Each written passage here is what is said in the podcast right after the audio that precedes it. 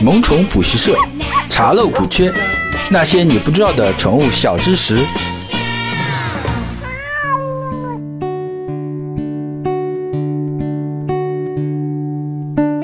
Hello，各位好，这里是萌宠补习社，我是万万两。我们每一期都会和你聊一聊和宠物相关的话题。今天啊，想和大家聊一聊关于诱食剂的问题。那首先，我想问问大家，在大家心里啊，什么是诱食剂？那当然，诱食剂啊，其实顾名思义嘛，就是诱导进食的一种添加剂。其实，在录制之前两期关于食品方面的内容的时候啊，我就和嘉宾们讨论过诱食剂这个问题。其实，大部分的宠物主啊，对诱食剂还是持有反对意见的。那诱食剂真的是不是就那么不好吗？其实啊，诱食剂这么来说吧，就拿你自己做饭来说啊。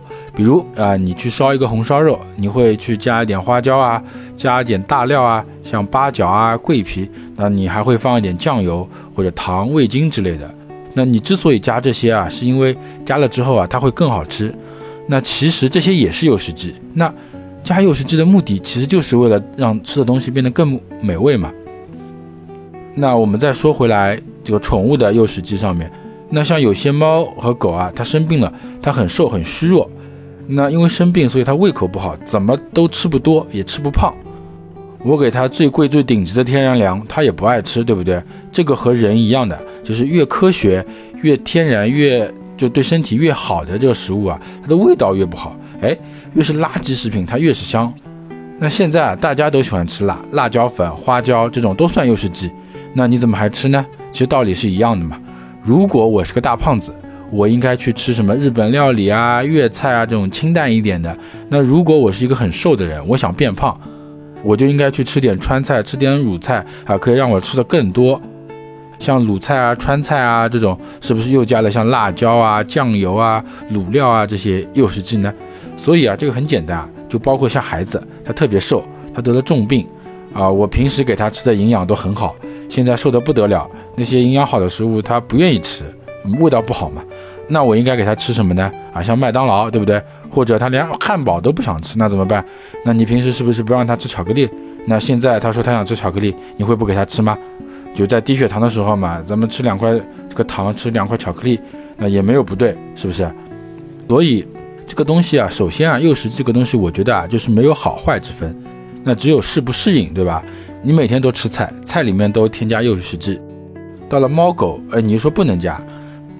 啊，你说我们家啊猫得了病啊，它很瘦，然后你还加诱食剂了，那加诱食剂它肯终于肯吃东西了啊。比如说你这样加啊，就是说，啊用猫粮和一些新鲜的鸡肝风干了，然后碾成碎加在一起啊吃，哎它是不是就吃了？啊单吃猫粮它不吃，它把这个鸡肝碾碎了，哎它就吃了，放在里面一起吃它就吃了，可不可以呢？当然也可以的。那这个鸡肝其实就变成了这个猫粮里的诱食剂。就诱食剂它本身是一种化学用品，那如果我是这个诱食剂啊，说是从石油提炼出来的，我特别香，加到这里面可不可以？那就是不可以了嘛。那种工业诱食剂吃了会对对动物不好，那那种诱食剂是不可以的。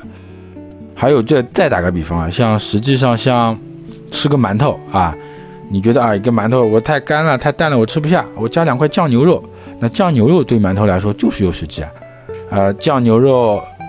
对你来说是有营养的啊，但是馒头其实就一点皮嘛，也没有什么营养。所以说，你说猫得了重病，它胃口比较差，那你就弄点天然诱食剂或者带有天然诱食剂的罐头给它吃，先把它给吃胖，抵是抗力上来了啊，这样它的病情不容易严重，它抵抗力上来了，病情慢慢慢慢恢复了，然后再去讨论这个诱食剂是不是好的问题。或者啊，你就说啊，像之前说过的，如果你的猫狗它很胖，需要减肥。那你可以相应的不要使用有诱食剂的食品，啊，来从而降低它进食量，达到它那个减肥的效果，这也是可以的。其实吧，这种诱食剂还可以在你平时啊去让猫多喝水的时候也可以用。就打个比方啊，你在一边很香的，它加了一些天然诱食剂的罐头里面，你多兑点水。它有味道嘛，猫就会慢慢慢慢进水啊，特别像猫这种沙漠动物啊，不爱喝水的动物，这种办法是非常有效，能让它多进水的。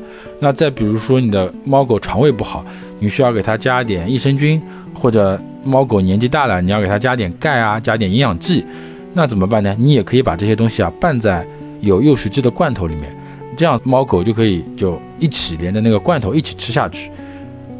那说到这里，你就要问了，哎，如果我一直这样子来回弄，哎，他变得重口味了，他就喜欢吃新的东西了，他掰不回来，那怎么办？那其实我觉得这也不太可能啊。就先说第一种情况，他在生病的情况下，哎，你给他吃带有诱食剂的东西，是为了让他提高食欲，让他身体逐渐恢复过来，啊，等他身体好了，你逐渐替换过来就行了。这就像你在生病的时候，你胃口也不好。你也想吃一些就味道比较重的东西嘛？因为重味道重点的东西会让你提一些食欲。哎，等你病好了啊，慢慢恢复了，你也可以吃一些就以前吃的东西。所以说，那慢慢的、慢慢的还是可以替代回来的嘛。但是当然不可能一下子替代回来，这慢慢慢慢还是可以回来的。那再比如说，你在用这个罐头兑水喝，让它多喝水，然后拿罐头给它喂益生菌、喂营养剂的时候。这样吃它会不会对这个上瘾依赖呢？其实也不会啊。你兑水的时候，你多兑点水，它的味道就淡了。然后像喂那些营养剂的时候，你营养剂加的跟那个罐头的量啊，罐头量少一点，那它慢慢慢慢也不会对这个产生太多的依赖嘛。那又有人要问了，那有些病啊，比如像肾衰这种，不是应该吃处方粮的吗？啊，对，没错。如果你的猫查出来的肾衰啊是比较早期的。那个时候呢，它的胃口还很好，哎，那的确你应该给它过渡到处方粮去控制它的呃病情，来减轻这个肾的负担。那如果啊，你发现的很晚，是在它胃口不好啊，几天不吃不喝你才发现的，那么这个时候你说你给它处方粮，它也是不吃的，还是你给它了一点这个有诱食剂的猫罐头，哎，它就吃了。或者你说你给它吃点鱼啊，给它吃点虾，让它先肯进食，然后把身体搞强壮了。那虽然你这个时候去医院查指标会高一点，但是指标高一点总比不吃东西然后身体虚弱要来得好吧？如果你只看指标，那是不是就变成了指标党？那你把它身体养好了，胃口恢复了，然后慢慢慢慢一点换成处方粮，是不是更好呢？如果你很在意那个指标，那其实如果你不吃饭。其实那个指标会更好，肾的负担会更低嘛。好了，今天的节目呢就到这里。如果你觉得本期节目对你有帮助的话，可以在行车安全的情况下点击小爱心收藏本节目。那关于幼食记，你还有什么想说的、想问的，不妨在未来 APP 搜索“萌宠补习社”，加入我们社群，把你的问题告诉我们。最后啊，提醒一下各位，在今晚八点，我们会在萌宠补习社的社群啊组织有奖问答活动。只要最快回答对问题的小伙伴，就有机会获得 New Life 提供的团宠共此时糯米月饼礼盒和徐公子提供的富贵与春花豆腐猫砂。我是万万两，我们下期再见。